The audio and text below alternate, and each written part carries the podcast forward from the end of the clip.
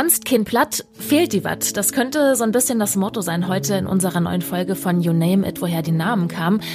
Ich bin Eva Engert und an meiner Seite ist der Namensforscher Professor Jürgen Udolf. Hallo erstmal. Hallo Eva, einen schönen guten Tag. Ja, wir sprechen über auch über Plattdeutsch oder Niederdeutsch. Du sagst Plattdeutsch, ne, oder? Ist mir näher, genau. Wir befassen uns damit, warum Niederdeutsch oder Plattdeutsch, je nachdem, wie man es nennt, so wichtig für die Namensforschung ist. Und dann haben wir ja in der letzten Folge über die Herkunft des Namens von Armin Laschet gesprochen. Ja. Und heute soll es noch an seine beiden Kontrahenten gehen, Baerbock und Scholz. Und äh, wenn wir da schon bei letzterem bei aller Weltsnamen sind, gucken wir uns auch noch an, was es mit den Schulzes und Scholzes und Schulz dieser Welt so auf sich hat.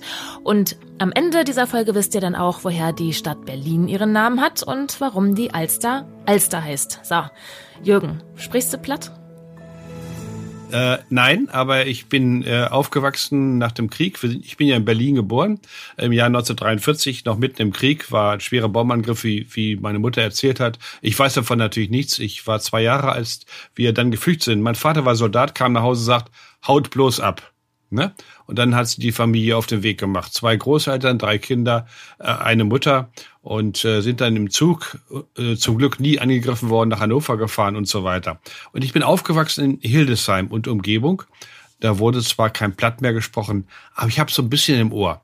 Ne? Äh, sprechen, sprechen tue ich nicht, aber äh, ähm, ab und zu äh, hat man so ein paar Wörter aufgeschnappt oder die alten, die kamen welche vom vom Dorf, die sprachen platt.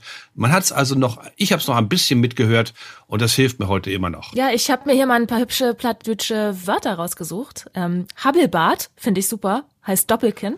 War super. Oder okay. oder Wannewupp, irgendeine Idee? Nein, keine Ahnung. Heißt Maulwurf. Finde ich ganz klasse. Ey, gut. So, ähm, mhm. ich habe es auch ein bisschen im Ohr. Ich hatte das in der sechsten Klasse, glaube ich, mal in der Schule. Da habe ich damals in Schleswig-Holstein gewohnt und in meinem Umfeld haben einige Leute platt gesprochen. Aber ich muss ehrlich sein, ich komme nicht mit, wenn die da lossabbeln. Verstehe ich auch nur die Hälfte, wenn überhaupt. Wie hilft uns Platt oder Niederdeutsch denn jetzt bei der Namensfindung? Ja, also äh, man hat ja das Gefühl, wenn man Plattdeutsch sagt oder Niederdeutsch, was ich immer sage, weil es die offizielle äh, Be Bezeichnung ist, Plattdeutsch klingt doch irgendwie negativ, ne? Platt, ne? Oder? Ja, hab ehrlich gesagt, naja gut, Platt, Nein? Plattfisch, hm, ja vielleicht. Ja, aber wenn du, aber wenn du es jetzt in Beziehung setzt zu Hochdeutsch, also du hast Hochdeutsch und Plattdeutsch, ne? Stimmt. Dann ist doch Hochdeutsch die, ja, die höhere Sprache irgendwie, ne? Ja, gut, wenn man es so sehen möchte, ja. Mhm. Meine Frau hat das erzählt, die ist in Lübeck aufgewachsen, dass die Lehrer den äh, Kindern ab und zu verboten haben, Plattdeutsch zu reden. Sprich Hochdeutsch. Und auch in der Familie war es üblich, weil die das Gefühl hatten, äh, Niederdeutsch, Plattdeutsch ist nicht so ganz das richtige Deutsch, dass sie gesagt haben, hey Junge, du musst Hochdeutsch sprechen. Und ähm, das ist hochspannend, warum wir eigentlich Niederdeutsch, Plattdeutsch und Hochdeutsch sagen.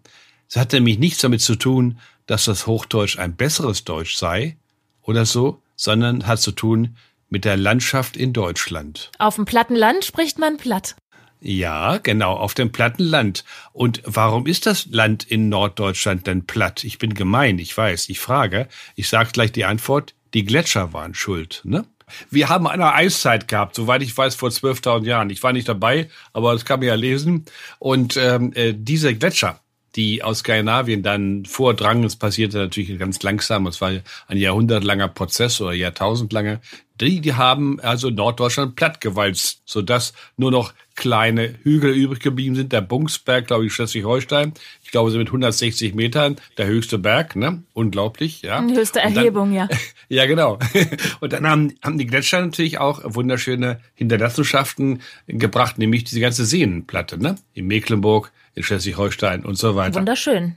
Deswegen sprechen wir von plattem Land und deswegen sprechen wir auch von Plattdeutsch und von Niederdeutsch.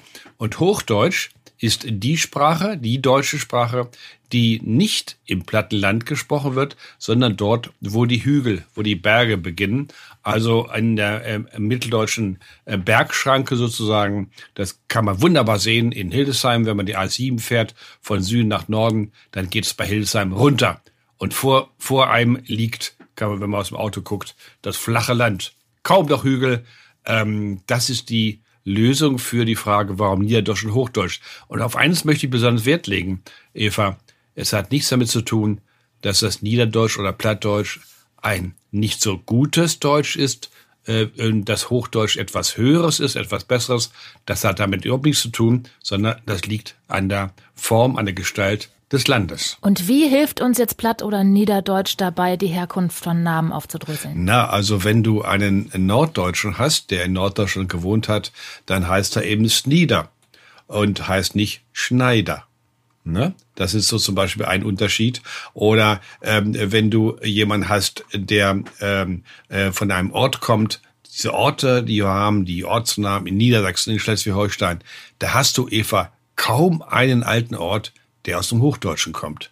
Die Grundlagen sind fast alle Niederdeutsch. Wer also dort Namenforschung betreiben will, der muss auch bei den Familiennamen, muss Niederdeutsch beherrschen, auch die Sprachgeschichte des Niederdeutschen. Und nicht vergessen, die Hanse, die, die große Einrichtung der Hanse, dort sprach, war die Umgangssprache in der Hanse, war Niederdeutsch, nicht Hochdeutsch, mit Lübeck als Hauptort. Also ganz wichtig, äh, das Niederdeutsche, auch für die Familiennamen und vor allen Dingen auch für die Ortsnamen. Jetzt bin ich aber neugierig, wenn du doch gar kein Plattdeutsch oder Niederdeutsch sprichst, wie hilft dir das dann jetzt bei deiner Forschung? Nun, es gibt Hilfsmittel, ne, zum Glück. Wir haben Wörterbücher, sehr gute. Ähm, wir haben auch Aufzeichnungen. Wir haben vor allen Dingen auch Texte. Wir haben mittelniederdeutsche Texte, jede Menge. Äh, wir haben zum Beispiel, die Hanse hat Verträge geschlossen mit Russland, mit Novgorod. Da gibt es, finde ich überaus spannend, Eva, da gibt es einen Vertrag, der ist in zwei Sprachen abgefasst, damit den beide Seiten verstehen. In Russisch und in Niederdeutsch. Ich finde das faszinierend. Hast du ein Beispiel, bei dem Niederdeutsch bei der ja, Namensforschung geholfen hat? Ja, das äh, betrifft also äh, zum Beispiel die, äh, alle Namen, die hinten ein Beek haben, wie Barmbek. Dieses Beek ist Niederdeutsch. Das ist das äh, Niederdeutschwort für Bach. Im Hochdeutschen heißt es Bach, da heißt es eben Lauterbach, auch ein bekannter Politiker, der also von einem Ort seinen Namen hat. Das ist der Bach und im Niederdeutschen ist Beek. Schon einer der ganz großen Unterschiede. Und dann haben wir im Niederdeutschen Open, entspricht dem Englischen, US Open und so weiter. Das äh, Niederdeutsch und Englisch gemeinsam, im Hochdeutschen offen. Oder im Norden sagst du Apfel, sagst du selbst vielleicht manchmal, ne, umgangssprachlich, und im Hochdeutschen sagst du Apfel. Wir sagen im Niederdeutschen, äh, sagen wir Plum oder Plaum, das ist die Pflaume. Wir haben also beträchtliche Unterschiede und die muss ich wirklich kennen, wenn ich mich mit Namen in Norddeutschland beschäftige. Ja, mir ist da schon ein paar Mal aufgefallen, dass das Niederdeutsche so teilweise wie Einflüsse aus dem Englischen hat. Ja, das muss man so verstehen. Äh, eigentlich ist die hochdeutsche Sprache ähm, ein, hat eine Veränderung durchgemacht. Und diese hochdeutsche Sprache ist entstanden etwa im 6., 7. Jahrhundert. Wir sprechen ja von einer hochdeutschen Lautverschiebung. Ja, wir haben also das P, was wir in Open haben und in Apple, wurde im Hochdeutschen zu Off oder PF. Und diese Veränderung, die hat das Hochdeutsche gemacht. Nur das Hochdeutsche. Und Niederdeutsch, auch Niederländisch und das Englische und auch die skandinavischen germanischen Sprachen haben diese Veränderung nicht mitgemacht, sodass wir eine Gemeinsamkeit haben, diesen Punkt zwischen Englisch und Niederdeutsch. So, nach der langen Exkursion ins Niederdeutsche wollen wir uns jetzt aber auch mal an Namen machen. Wir haben ja in der letzten Folge schon geklärt, ja, dass manche Namen von Ortsnamen kommen, wie bei Armin Laschet. Und machen wir uns doch jetzt mal an Annalena Baerbock. Warum heißt Frau Baerbock Frau Baerbock? Sehr gerne. Hättest du eine Vorstellung, Eva, woher dieser Name kommt? Naja, also Bär und Bock, diese, das sind ja jeweils Worte. Ein Bär ist das große, wuschelige Raubtier. Und ein Bock, äh, das kann entweder ein männliches äh, Vieh sein. Oder so ein, äh, wo man drüber springt beim Sport oder so ein Holzbock oder sowas. Oder ein Bock ist, glaube ich, auch ein Wort für Zecke. Nur haben wir ja schon gelernt, dass das nicht unbedingt immer die Bedeutung sein muss, sondern dass es auch von ganz woanders herkommen kann. Richtig, und es kommt hier ganz woanders her. Äh, ich mache ja bei jedem Familiennamen die Verbreitung. Und der Name Bärbock, mein lieber Mann Eva, den gibt es nur sechsmal auf einer Telefon-CD von 2002. Nur sechsmal unter 35 Millionen. Stell dir das mal vor. Ja, man kann die Zahl ein bisschen erhöhen. Sie schreibt sie ja vorn mit AE. Ne? Man kann die Zahl ein bisschen erhöhen, wenn man jetzt das Ä dafür einfügt. Ne? Also Bärbock mit Ä geschrieben. Gibt es 16 Einträge. Ist auch nicht umwerfend. Ne? Ein äußerst seltener Name. Ein normaler Name, ich spreche jetzt nicht von Meier oder, oder Schulze oder wo wir drauf kommen, sondern ein normaler Name hat etwa 400 bis 500 Einträge. Das ist so das Normale. Also, was ist hier los? Ein äußerst seltener Name. Und jetzt hilft, und das mache ich ja bei jedem Familiennamen, die Verbreitung. Wo kommt denn dieser Name Baerbock vor? Und das kann man heutzutage mit äh, Karten machen. Und da sehen wir, dass der Name Baerbock als Familienname vor allen Dingen in Brandenburg vorkommt, und zwar im Kreis Lebus und bei Frankfurt-Oder. Da kommt die doch auch her, oder? Ja, genau. Da ist der Name häufig und daher kommt sie auch. Und dann können wir schauen, wie können, finden wir etwas, finden wir vielleicht einen Namen, der uns da weiterhilft. Und diesen Namen gibt es tatsächlich. Es ist ein Name in der Niederlausitz, der heißt heute Bärenbrück. Und dieser Name Bärenbrück, das müssen wir jetzt wissen, hat auch eine sorbische Form. Denn du wirst es wahrscheinlich wissen, in Brandenburg, in der Lausitz, auch in Sachsen, gibt es Bereiche, in denen noch Sorbisch gesprochen wird, Spreewald und so. Und dieser, die sorbische Form dieses Ortsnamens lautet Barbuck. Jetzt siehst du schon, da ist schon eine gewisse Ähnlichkeit da, ne? Bärenbrück und Barburg. Läuft das jetzt auch wieder darauf hinaus, dass der Name von einem Ortsnamen kommt? Ja, genau. Darauf läuft das hinaus. Genau das ist der Punkt. Äh, Frau Baerbock trägt einen Familiennamen, der auf einen Ortsnamen zurückgeht. Und zwar auf diesen Ortsnamen Bärenbrück in der Niederlausitz. Äh, die könnten ja vielleicht mal Frau Baerbock zum Ehrenbürger machen oder zur Ehrenbürgerin. Ne? Wie kommt es, dass, ähm, dass es so selten ist, dieser Name? Weil Laschet gibt es ja häufiger offenbar und der kommt ja auch aus einer Ortschaft. Richtig, also dieser Name, der Ort ist ziemlich klein. Ne? Und äh, äh wenn du also den Namen Hamburger hast oder Berliner, dann wirst du wesentlich mehr äh, Leute finden oder Hildesheimer oder Merseburger, die sind relativ häufig, weil die Orte eben auch größer sind und eine größere Bedeutung gehabt haben. Hier haben wir also einen kleinen Ort und deswegen haben wir nur wenige Familiennamen, die darauf zurückgehen. Ich habe Bärenbrück gerade gegoogelt. 252 Einwohner stand 2011. Das erklärt einiges. Ja, das ist also kein großer Ort. Also verständlich, dass nicht allzu viele Personen davon abgeleitet sind. Und was bedeutet der Ortsname? Ja, die ältesten Formen zum ersten Mal überliefert im Jahre 1400. 1400 ist der Ort zum ersten Mal erwähnt. Das heißt, Eva, dass der Familienname auf einen Ortsnamen zurückgeht, der vor 600 Jahren zum ersten Mal erwähnt wurde. Und da ist es so, dass sich die Forschung ziemlich einig ist. Also Niederlausitz ist äh, ortsnamenmäßig sehr gut untersucht. Und da ist man sich einig, dass im zweiten Teil ähm, äh, nicht Bruck oder Brücke gestanden hat, sondern Bruch. Und zwar niederdeutsch Brok. Das ist ein, weißt du, was ein Bruch ist? Ja, das gibt's auch in Brandenburg, das Linuma Bruch und so weiter. So sind doch heißen verschiedene Regionen. Ich glaube, das sind so Sumpfgebiete oder so. Ganz genau, völlig richtig. Sumpfgebiet, Feuchtgebiet, auch feuchter Wiesengrund, ähm, oft äh, also eine eine feuchte Stelle, die äh, mit Büschen und kleinen Bäumen bewachsen ist. Ne, das ist ein Bruch. Oder Bruch zum Beispiel gibt es. Ne? Ein Oder. Und äh, das also steckt da drin. Und im ersten Teil, da ist es jetzt schwierig. Da können wir in der Tat nicht genau sagen, was steckt da drin. Ist es der Bär, das Tier? Oder sind es die Beeren? Also, ne? Brombeeren, was haben wir da im Wald? Ne? Oder äh, etwas in der Richtung. Und das können wir nicht mehr genau sagen. Ich tendiere zum zweiten. Und ich würde also den Ortsnamen erklären als ein, äh, als ein Ort in einem feuchten Gebiet, in dem Beeren äh, früher gewachsen sind. Ich finde es hochspannend, dass Frau Baerbock einen derart seltenen Namen trägt. Ja, ganz anders als der SPD-Kanzlerkandidat, ne, Herr Scholz? Genau, Herr Scholz. Kannst du tippen, wie viele Menschen Scholz Ach, heißen? Bestimmt so, bestimmt fünfstellig, vielleicht, also. Ja, super, vollkommen richtig. Also, Telefon-CD 30.000, Eva. 30.000 Scholz. Und das muss man hochrechnen, weil ja nicht jeder Telefon hat. Und wir wissen aus Erfahrung, wir können rechnen mal 2,7 oder 2,8. Dann kommen wir auf etwa 60.000 und dann noch ein paar dazu. Also 80.000 etwa heißen Scholz. Das ist eine Menge. Ne? Und wie kommt man zu diesem Namen? Ja, äh, jetzt ist wichtig, auch wieder die Verbreitung, mache ich ja bei jedem Namen. Die Verbreitung zeigt, ähm, Eva, dass dieser Name vor allen Dingen in Osten Deutschlands zu Hause ist. Und das hat einen Grund, denn das O in Scholz ist ein Hinweis auf das Ostmitteldeutsche. Die normale Form, die nicht im Ostmitteldeutschen vorherrscht, ist nämlich Schulz. Ja. Schulz, Scholz, Schulze. Richtig, genau. Und dann haben wir noch Varianten. Wir haben kein Z, sondern wir haben ein T. Zum Beispiel Scholte oder Schulte. Und hier hast du zum Beispiel beim T, äh, Scholte, Schulte hast du die niederdeutsche Form und die Z-Form ist die hochdeutsche. Das hat wieder was zu tun mit der hochdeutschen Lautverschiebung, die wir vorhin schon angesprochen haben. Woher kommt der Name? Alle diese hängen äh, zusammen und haben eine Grundlage.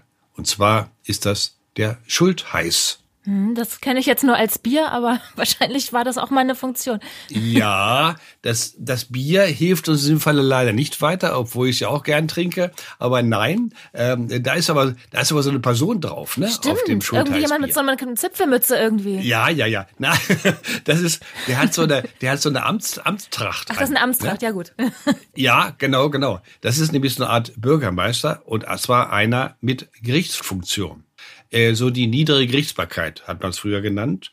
Und der Name Schultheiß hat damit nämlich zu tun. Er geht zurück auf ein Mittelhochdeutsch, auf eine mittelhochdeutsche Wendung, muss man sagen. Er darf Schuld heißen. Und das äh, bedeutet, er darf Schuld zuweisen. Schuld heißen heißt Schuld zuweisen. Also, wenn es einer ein paar Hühner geklaut hat, machen wir es ganz praktisch, ne? Dann darf er ihn verurteilen und darf dann ihm eine Schuld zuweisen. Die steht dann darin, was er wahrscheinlich äh, die Hühner bezahlen muss oder äh, dass er vielleicht ein paar Stockhiebe kriegt. Tatsächlich war ja früher so. Und der Schultheiß hatte also das Recht, äh, diesen Hühnerdieb zu verurteilen. Also so eine Art richterliche Tätigkeit. Richtig, und zwar verbunden oft mit dem Bürgermeisteramt. Also wir haben geklärt, Herr Laschet kommt irgendwie aus dem Belgischen nah an der Grenze zu Deutschland von einem Ortsnamen, Frau Baerbock aus der Niederlausitz, aus einem ziemlich kleinen Dorf und deswegen ist der Name sehr, sehr selten. Und Herr Scholz, das kommt tatsächlich von einer Tätigkeit vom Schultheiß, einem, ja, so eine Art Dorfrichter. Ja, haben wir eine Menge gelernt, oder Eva? Hm? Ja, ziemlich interessant.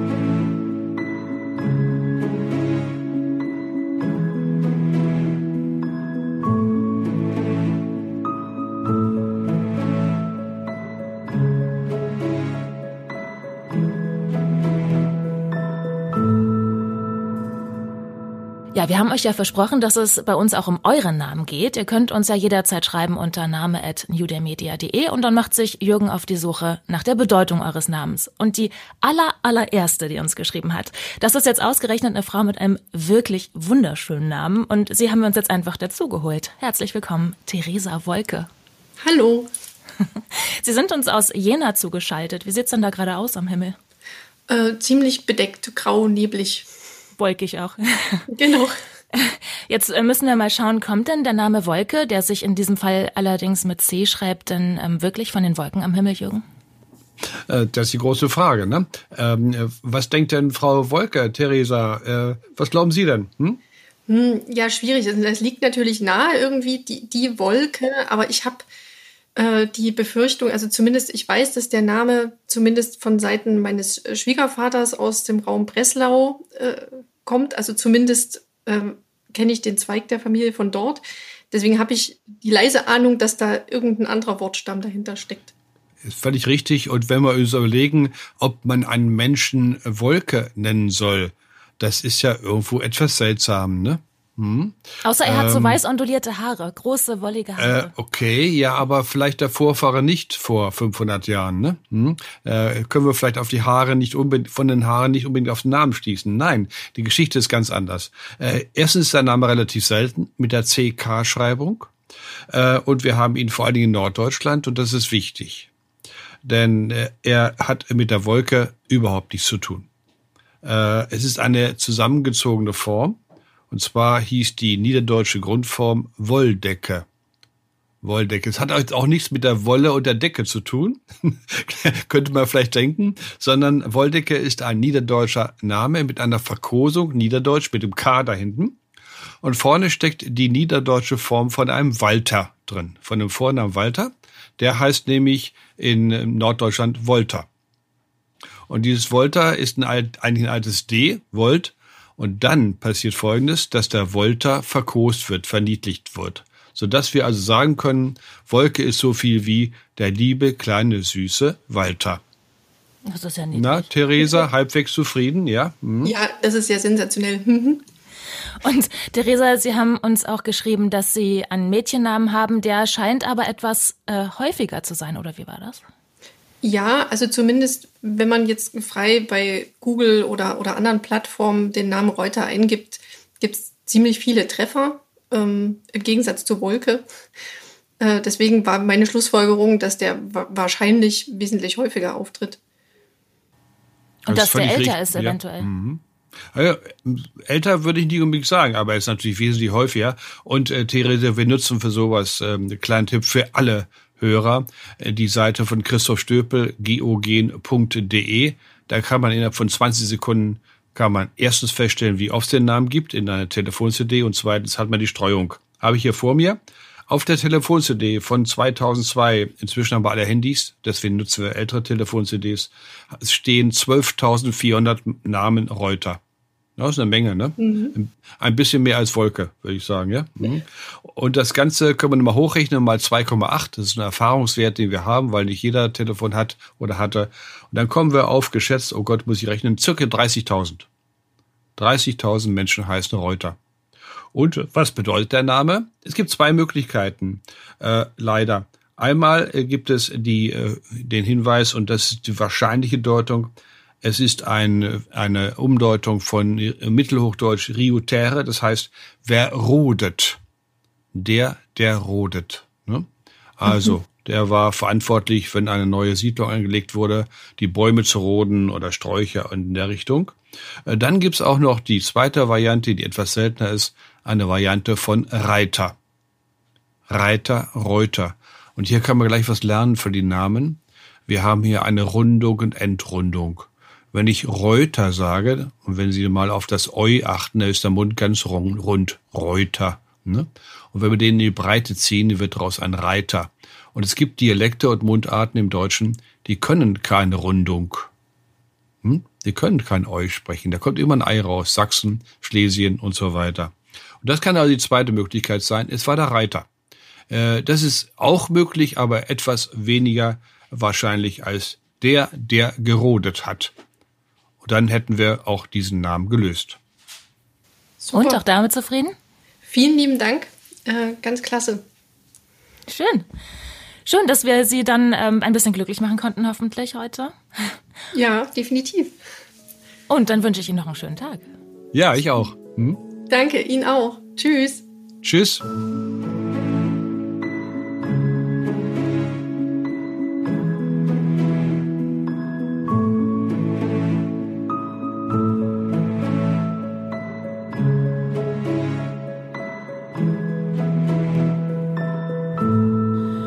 Und jetzt haben wir ja auch, ähm, wie bei Baerbock und Laschet das ist, geklärt, dass eben manche Nachnamen von Ortsnamen abgeleitet sind. Oh und ja. du hast auch schon gesagt, es gibt Familien, die heißen Berliner so. Aber wie kommt jetzt Berlin zu seinem Namen?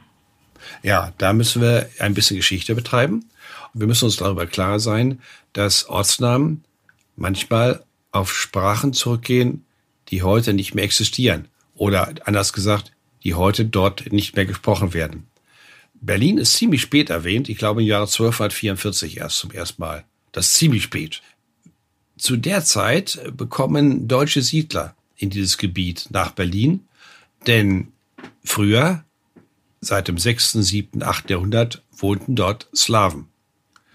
Äh, praktisch ganz Ostdeutschland war früher von Slawen besiedelt.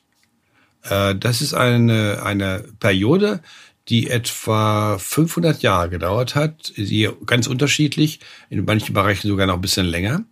Äh, Slawen haben dieses Gebiet besiedelt, sind aus Osten dort eingewandert. Früher haben irgendwelche Germanen dort gewohnt, aber von denen wissen wir nur sehr wenig. Dann wandern Slawen ein, seit dem 6., 7. Jahrhundert. Und zu der Zeit, wo der Name entsteht, ist dieser Bereich von Slawen besiedelt. Das heißt also, Eva, wenn du den Namen lösen willst, kommst du mit dem Deutschen nicht mehr zurecht. Ist Berlin also ein slawischstämmiger Name? Ganz genau. Berlin ist ein slawischer Name. Und ich darf sagen, dass ich derjenige äh, Forscher bin, der am intensivsten über diesen Namen nachgedacht hat. Das äh, habe ich in meiner Dissertation, Doktorarbeit über die, die über Studien zu slawischen Gewässernamen, habe ich den Namen behandelt, weil da drin steckt ein altes slawisches Sumpfwort. Und zwar äh, gibt es das im Südslawischen noch besonders stark, auch ein bisschen im Ukrainischen. Und Birl oder Berl sprich, heißt so viel wie Sumpfmorast. Bin ich schon wieder beim Sumpf, ja. ne? Von einem Feuchtgebiet zum nächsten. Ja, nicht aufregend. Die Berliner können ganz ruhig bleiben. Auch Paris, dieser äh, äh, Ort, wo jeder von schwärmt, von der wunderschönen Stadt. Äh, Paris hieß ja mal ein bisschen anders. Und äh, äh, darin steckt ein keltisches Wort auch für Sumpfmorast. Also das ist bei Orten ziemlich häufig. Und es bedeutet auch nicht, dass der Ort im Sumpf, im Morast gelegen hat, sondern am Sumpf, am Morast. Das ist auch wichtig, ne? Keiner hat im Sumpf gesiedelt, sondern daneben, ne? wenn ja, überhaupt. Genau. Ja? ja, und dieses äh, Wort Berl, das haben wir in einer ganzen Reihe von Ortsnamen, die habe ich alle mal gesammelt. Und es gibt sehr viele in Polen und vor allen Dingen in der Ukraine. Und es gibt zum Beispiel auch wunderschön im ehemaligen Deutschland, also was heute Polen ist, gab es einen Ort, der hieß Berlinchen. Wie findest du das? Ach Gott, hm? doch niedlich. Ja, und polnisch hieß er Berlinek oder Barlinek. War auch eine Verkleinerung, so Unterschied von anderen Berlin-Orten. Und dass Berlin auf feuchtem Untergrund liegt, da kannst du mal die Bauarbeiter fragen, die das Regierungsviertel gebaut haben. Überall kannst du in Berlin diese Entwässerungs- Rohre sehen, die zum Teil über die Straße gehen. Ich habe mich früher einmal gefragt, was sind das für Rohre? Da sind so große Rohre, vielleicht so 10, 15 Zentimeter dick, die gehen, äh, knicken dann hoch über die Straße, damit dann eben keine, die Autos durch können und gehen auf einen Seite wieder runter. Das sind Entwässerungsrohre, das habe ich mal von einem äh, von einem Fremdenführer in Berlin gehört, wusste ich auch nicht. Der Untergrund in Berlin Mitte ist ziemlich feucht und das war bei dem Bau des Regierungsviertels ein echtes Problem. Also, feuchte Gegend, das ist Berlin. Und nochmals, äh, sie wohnt nicht im Sumpf, sondern am Sumpf, ist wichtig. Und also Berl ist der feuchte Untergrund und Berlin ist die Verniedlichungsform im Slawischen. Also dass es aus Berl Berlin wurde. Ja, äh, da muss ich dazu fügen noch, habe ich noch nicht gesagt, da ist ja ein In drin, ne? Berlin. Und wenn du jetzt mal dir die Betonung ist ja ziemlich ungewöhnlich, denn im Deutschen Beton war eigentlich immer die erste Silbe, ne? Urlaub, ähm, äh, äh, Hengstgarde, ach, du kannst jedes Wort nehmen. Wir betonen eigentlich fast immer vorne. Und Berlin, wenn du das achtest, betonen wir hinten. Ne? Und dann haben wir ähnliche Namen wie Schwerin, Gentin, Stettin. Da siehst du, die betonen wir alle hinten. Und das ist auch so ein Zeichen dafür, dass äh, die Namen, diese Namen, die ich genannt habe, nicht unbedingt aus dem Deutschen kommen, sondern auch aus dem Slawischen. Und das ihn ist die Endung. Das besagt eigentlich nur, dass das, was im ersten Teil steht, hier vorhanden ist. Und dieses Birlwort ist ja ein Wort im Slawischen für Sumpf oder Morast, gibt's also in etlichen slawischen Sprachen. Und das ihn bedeutet also in diesem Falle, hier ist ein Sumpf. Hier gibt es Morast. Das äh, bezeichnet das ihn. Schwerin zum Beispiel heißt, hier gab es wilde Tiere, auch ein slawischer Name. Und so etwa können wir das ihn Ach, fassen. und schwer, also schwer mhm. von Schwerin ist dann ein slawisches Wort für wilde Tiere. Ja, Zverev, zum Beispiel unser Tennisspieler Zverev, ne? der ja aus Russland kommt, enthält auch das Wort Zver für Tier, wildes Tier. Und davon äh, ist dann Schwerin und auch Herr Zverev abgeleitet. Guck, da haben wir gleich noch geklärt, wie, wie Schwerin zu seinem Namen kam. Richtig. Da haben wir ja schon eine Menge gelernt heute, aber eins haben wir noch auf dem Zettel, die Alster. Die Alster in Hamburg, hier wo ich sitze. Wie ist die denn zu ihrem Namen gekommen? Die betonen wir ja schon mal auf der ersten Silbe, also vielleicht ist sie dann nicht aus dem Slawischen? Völlig richtig. Also Slawen haben wir in Hamburg nicht. Die slawische Besiedlung ähm, äh, kommt von Osten an Hamburg heran, aber nicht allzu nah. Sie endet etwa äh, in dem Bereich äh, westlich von Lübeck. Äh, weiter nach Westen haben wir dann keine slawischen Siedlungen mehr und auch Hamburg, äh, der Ort als solcher, hat keinen slawischen Namen. Auch die Alster gehört nicht dazu, aber das ist ein überaus spannender Name, Eva. Äh, bei Orts- und bei Flussnamen müssen wir immer gucken, wie, sah, wie war die alte Form. Ähm, und hier haben wir 1075 die erste Erwähnung. Die Alster heißt früher mal, hieß früher mal Alstra. Äh, Im 1188 gibt es eine Akkusativform Juxta Alstriam und dann später heißt die Alstra und allmählich wird daraus dann die Alster. Das Interessante ist jetzt, Kennst du andere Orte, die vielleicht auch Alster heißen? Orte mit Alster? Ja, Alster, Ortsnamen oder Flussnamen. Kennst du Fällt welche? Mir jetzt ad hoc nichts ein, ehrlich gesagt. Glaube ich gerne, habe ich auch nicht gewusst, aber pass auf, Überraschung. Es gibt ein Alsterbach, ein Flussnahe bei Coburg. Mhm. Es gibt die Alster, ein Nebenfluss der Diemel in Westfalen. Und es gibt etliche Alstern und Alster Fluss- und Seenamen in Skandinavien. Ach, Tatsächlich, ja. Also die Alster steht nicht alleine. Und wir können das Sache, die Sache noch ein bisschen äh, erweitern. Denn wir dürfen annehmen, dass die Alster wohl auf eine Form Alastra oder so zurückgeht. Und jetzt verändern wir die zweite Silbe, machen daraus eine Vorform Alistra und bekommen weitere Flussnamen. In Sachsen, in Leipzig kennt man die sehr gut. Da gibt's nämlich die schwarze Ja. Elster. Und die weiße auch. Ja? Und die weiße Elster, genau, an Nebenfluss der Saale, mit den Ortsnamen Bad Elster und Elsterberg. Und es gibt auch noch. Elster. Ja, richtig, ganz genau. Und es gibt auch Elster, ein Nebenfluss der Apfelstedt. Der Fluss heißt Apfelstedt. Das ist aber ein schöner Auch eine tolle Geschichte, ne? Ja, ja, unglaublich. Und wir haben ein Elsterbach, ein Nebenfluss der Hase. Also Elster gibt's auch. Und die beiden, Alster und Elster, gehören natürlich noch zusammen. Und noch nicht genug, Eva. Wir gehen jetzt in die Rhön und wir befinden dort die Ulster mit U. Und das, jetzt kommen wir zu einer ganz wichtigen germanischen Geschichte. Wir sagen doch, du auch, singen, sang, gesungen. Ne? Hast du dir mal schon überlegt, warum er es eigentlich macht? Singen, sang, gesungen, da wechselt ja der Vokal, ne? Das ist eine uralte germanische Geschichte. Wir nennen das Ablaut. Die Geschichte ist etwa 2500 Jahre alt. Und zwar, ja, das ist eine aus dem indogermanischen ererbte Geschichte. Diese Wechselablaut nennen wir das. Ähm, äh, diese Geschichte ist eine germanische Sache und wir haben im Deutschen bei den Verben, ich komme gleich zurück auf die Alster, äh, wir haben bei den Verben die starke und die schwache Bildung. Wir haben also singen, sang, gesungen, aber zum Beispiel leben, lebte, gelebt. Ne?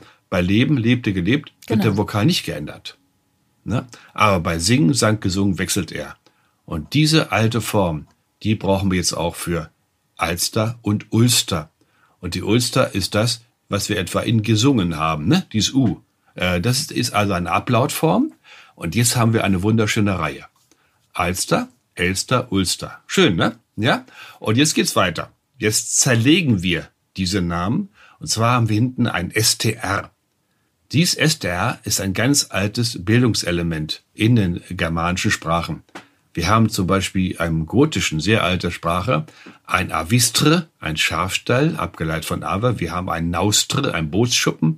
Wir haben das Polster, was wir alle kennen. Wir haben das Laster, ich meine jetzt nicht den LKW, sondern das Laster, wenn man zu viel Bier trinkt zum Beispiel. Mhm. Schlechte ja. Angewohnheiten. Das meine ich jetzt. Äh, ja, richtig. Äh, Ja, ja, nicht nur. Ne? Ja, es gibt auch, es gibt dann gute Angewohnheiten mit STR. Und äh, dieses STR ist also ein Bildungselement der germanischen Sprachen. Und damit sind eine Reihe von Flussnamen gebildet. Ich wirst nicht viele von denen ken, äh, kennen, die ich jetzt sage, aber es gibt sie. Ballesta in England, Beemster bei Alkmaar in Holland, Falster, Gelster ist ein Nebenfluss äh, der Werra und Seester ist ein alter Name der Krückau zur Elbe. Dieses STR ist also ein Element und jetzt haben wir alles zusammen. Wir haben ein L-Oll plus wir haben STR. Und dieses L-Oll, dieser Anfang von der Alster, ist ein ganz altes Element und bedeutet nichts anderes als fließen. Ja, naheliegend. Ja, naheliegt. Du hast völlig recht. Äh, Flussnamen sind vom Prinzip her ziemlich primitiv aufgebaut. Fast immer steckt nur ein Wort für Fließ und Wasserfluss drin. Ziemlich eintönig. Da sind keine Götter drin und alles Mögliche, was man oft annimmt. Nein, und dieses Fließen, das haben wir wunderschön bezeugt in den baltischen Sprachen. Litauisch, Lettisch und als Preußisch, das ist verwandt mit den germanischen Sprachen. Und ich nenne dir ein paar litauische Wörter und auch baltische Wörter. Aleti heißt fließen, lettisch Aluots ist die Quelle, Almeti heißt unaufhörlich strömen, Almes heißt das aus dem Körper, die aus dem Körper fließende Materie und Almeis heißt eilig heftig. Das heißt, wir haben hier in den baltischen Sprachen die Grundlage für unsere Alster. Jetzt fasse ich zusammen und sage Folgendes. Die Alster ist ein uralter Name. Der erste Teil ist vorgermanisch, nämlich indogermanisch, das L-Oll, das Fließen. Das trifft auch die Ulster zu. Und der zweite Teil des STR ist ein germanisches Element. Hier haben wir also einen alten Flussnamen, der dann von Germanen übernommen wurde und durch das STR leicht erweitert wurde. Warum das passiert ist, Eva, das wissen wir nicht ganz genau. Wir können aber sagen, wir haben eine historische Abfolge Wir haben erst einen indogermanischen Flussnamen, der dann durch die Germanen leicht verändert wurde. Da hast du uns ganz schön erschlaut, diesmal wieder. Ich hoffe es und äh, es macht auch Spaß, wenn man so etwas äh, äh, erkennen kann. Denn äh, Flussnamen äh, sind die, mit die ältesten und wichtigsten Zeugen für die frühe Besiedlung Europas. Ist tatsächlich so.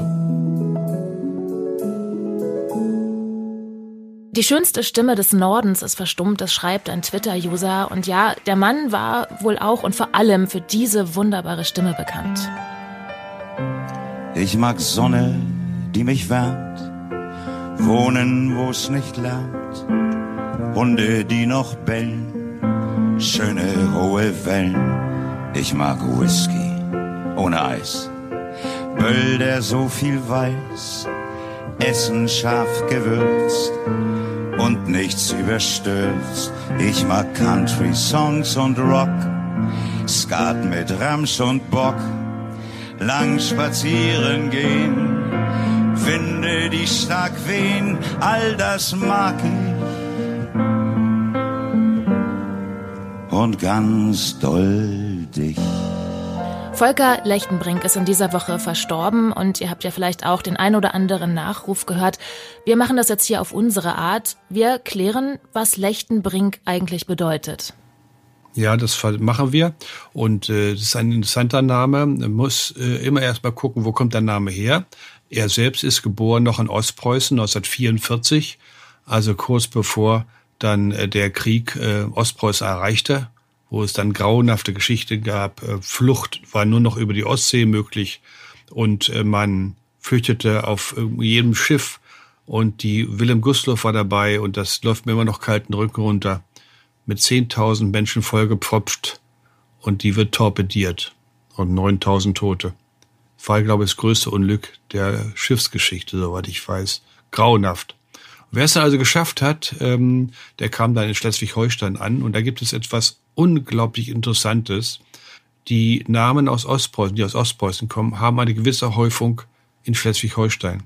Das geht zurück auf diese dramatische Geschichte. Ich sage dann immer, Namen sind Zeugen der Geschichte. Zu Lechtenbrink. Er ist also geboren in Ostpreußen. Ich weiß nicht, wie er dann Richtung Westen gekommen ist. Wahrscheinlich Flucht, Vertreibung, ganz klar. Und er ist nicht häufig der Name Lechtenbrink.